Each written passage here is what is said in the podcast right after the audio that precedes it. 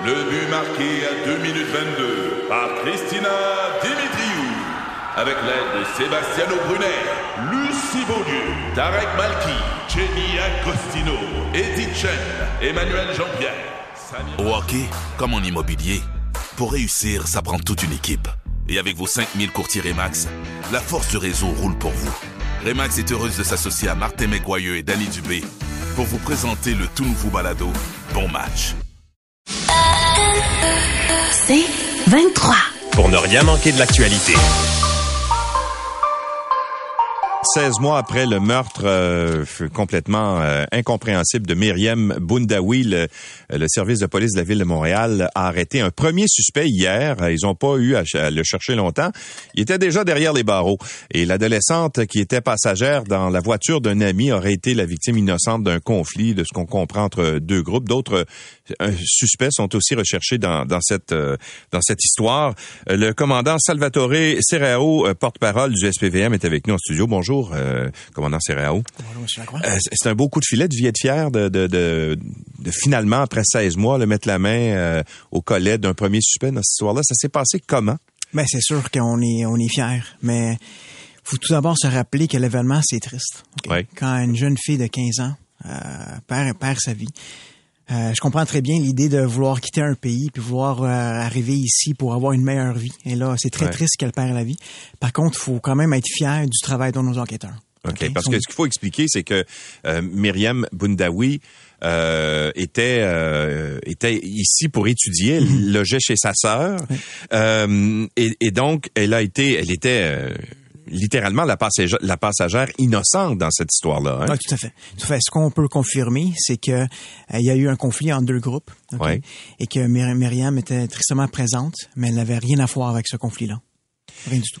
C'est un, c'est un conflit entre deux groupes. Est-ce qu'on peut relier ça aux gangs de rue? C'est, c'est, euh... Mais c'est sûr que les activités qui entourent euh, les personnes euh, qui sont connues, ok, la personne qu'on a arrêtée, elle est connue en matière de possession d'armes à feu. Oui. Donc, les activités criminelles sont pas bien loin. Mais pour l'incident qui nous concerne, c'était vraiment un conflit entre ces deux groupes-là. Puis Myriam, tristement, elle était à la mauvaise place, euh, au mauvais endroit. Mais c'est pour ça que, pour élucider cette, histoire-là, on a vraiment besoin de l'aide du public. Mhm. Chaque information que le public peut nous donner, là, on va la prendre, on va l'analyser, c'est peut-être le morceau qui est manquant dans le casse-tête. OK, parce que là, hier, vous avez arrêté un homme qui s'appelle euh, Salim euh, Touebi, euh, un gars de 26 ans.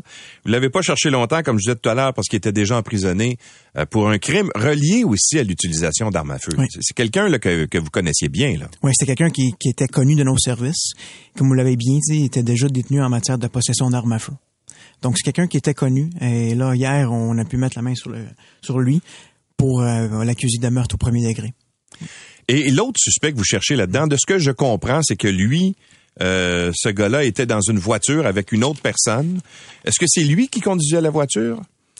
Bien, vous comprendrez, M. Lacroix, que l'intégrité de l'enquête, là, faut, faut, vraiment la préserver. Ok, la, la, la rigueur, c'est ça qui fait en sorte que nos enquêtes finissent par aboutir. C'est la raison pour laquelle on a procédé à l'arrestation euh, de M. Touabi euh, à ce moment-là.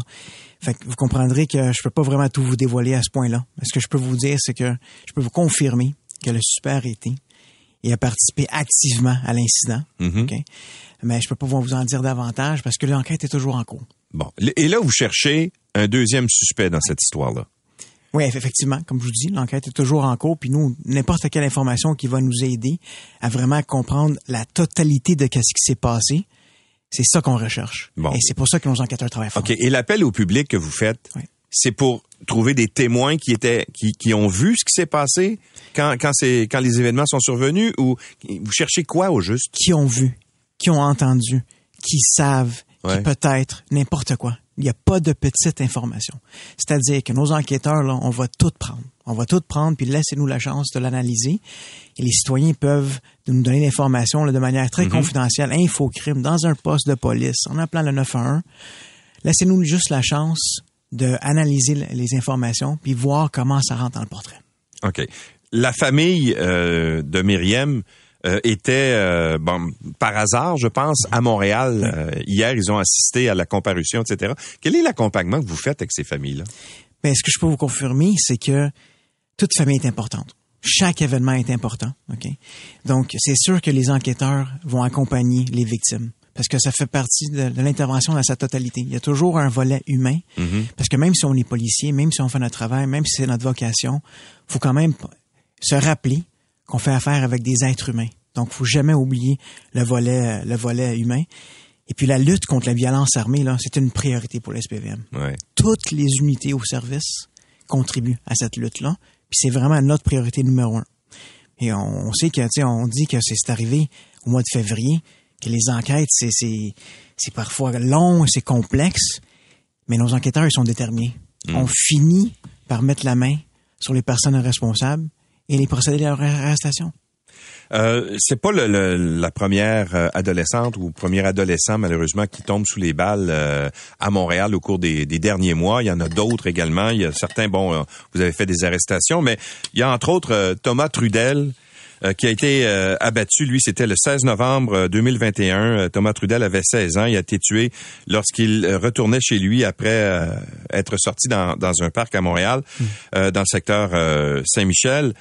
Euh, on dit qu'il a été, qu'il aurait été victime de scoring. Qu'est-ce que c'est le scoring Mais ça, vous voyez, vous touchez quelque chose qui est très important. C'est-à-dire qu'on fait face à une espèce de culture de banalisation. OK? Une culture de banalisation de la violence, de la violence armée, une glorification des armes.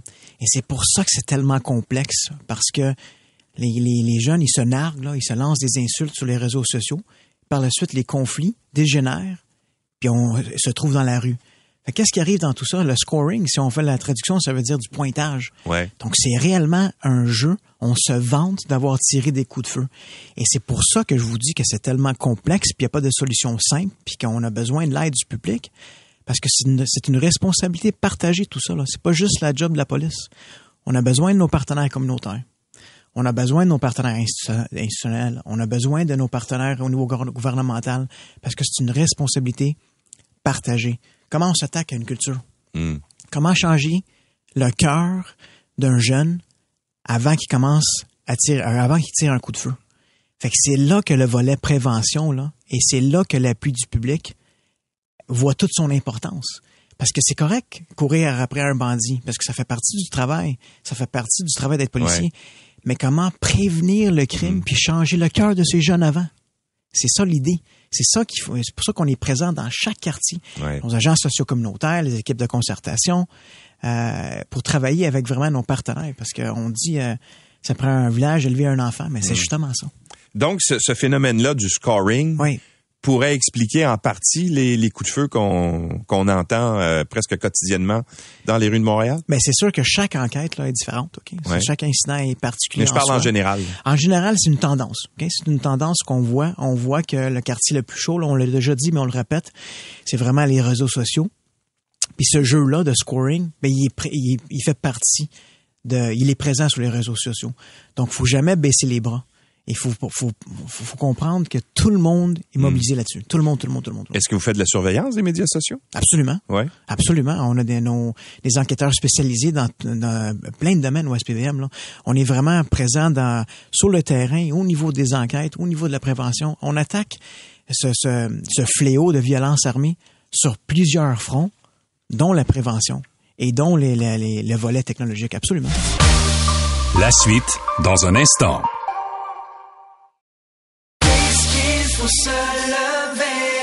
Euh, J'ai envie de me tourner maintenant vers euh, ben, un deuxième intervenant qui va pour parler justement de, de ce phénomène euh, de la sécurité à, à Montréal avec Alain Vaillancourt qui est responsable de la sécurité publique au sein du comité exécutif de la ville de Montréal. Bonjour Monsieur Vaillancourt.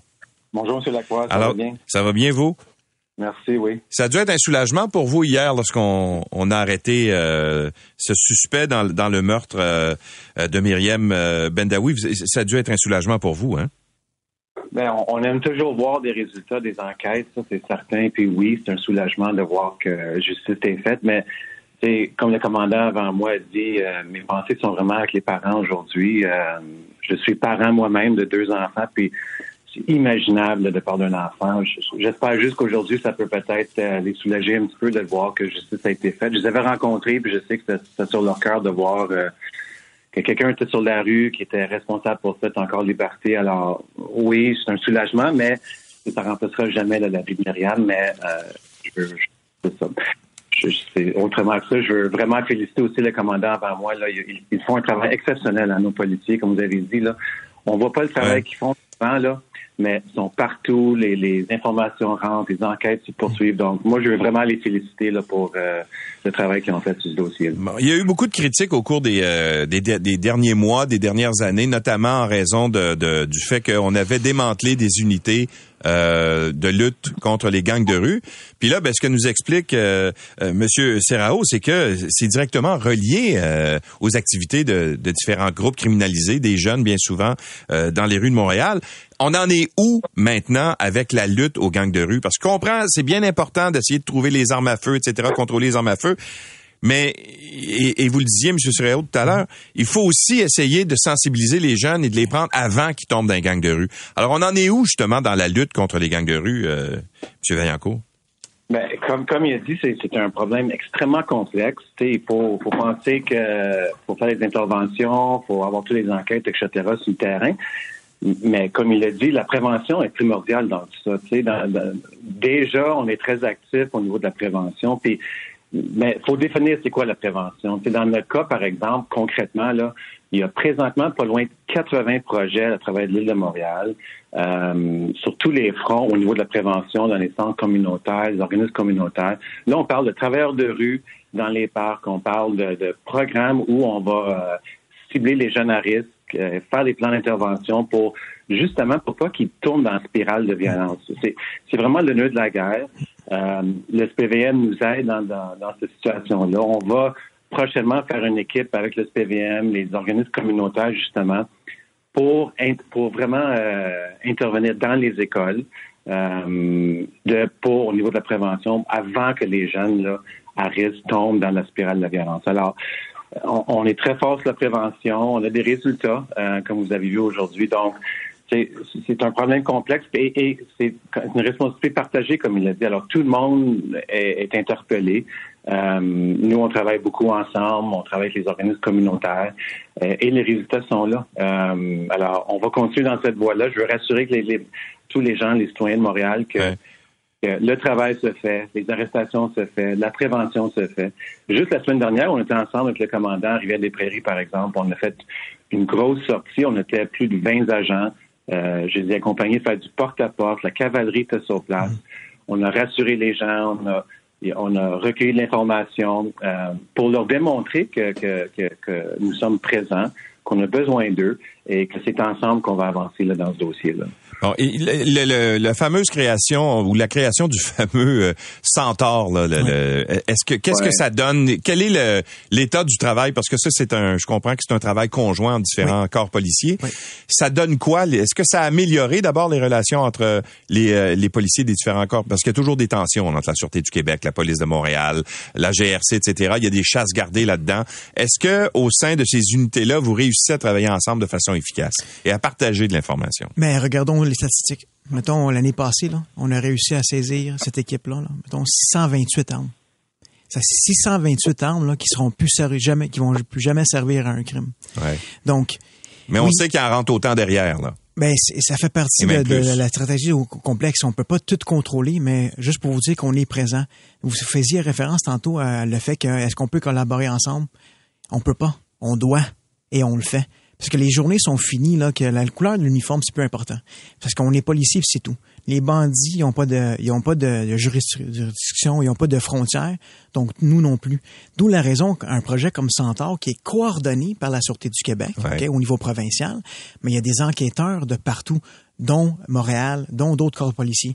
on est sur l'équipe EILTA, qui est l'équipe intégrée contre la lutte au trafic d'armes à feu. Donc, c'est vraiment une collaboration qu'on fait entre nous pour contrer ce phénomène-là. M. Vaillancourt, je vais terminer avec vous, vous poser la question. Euh, vous êtes responsable de la sécurité publique au sein du comité exécutif de la, ville de Montréal. Je sais que vous allez me dire que la ville de Montréal est sécuritaire, mais est-ce qu'on peut vraiment croire ça quand on voit euh, tous les, les, coups de feu qui s'échangent euh, dans les rues de Montréal depuis plusieurs mois?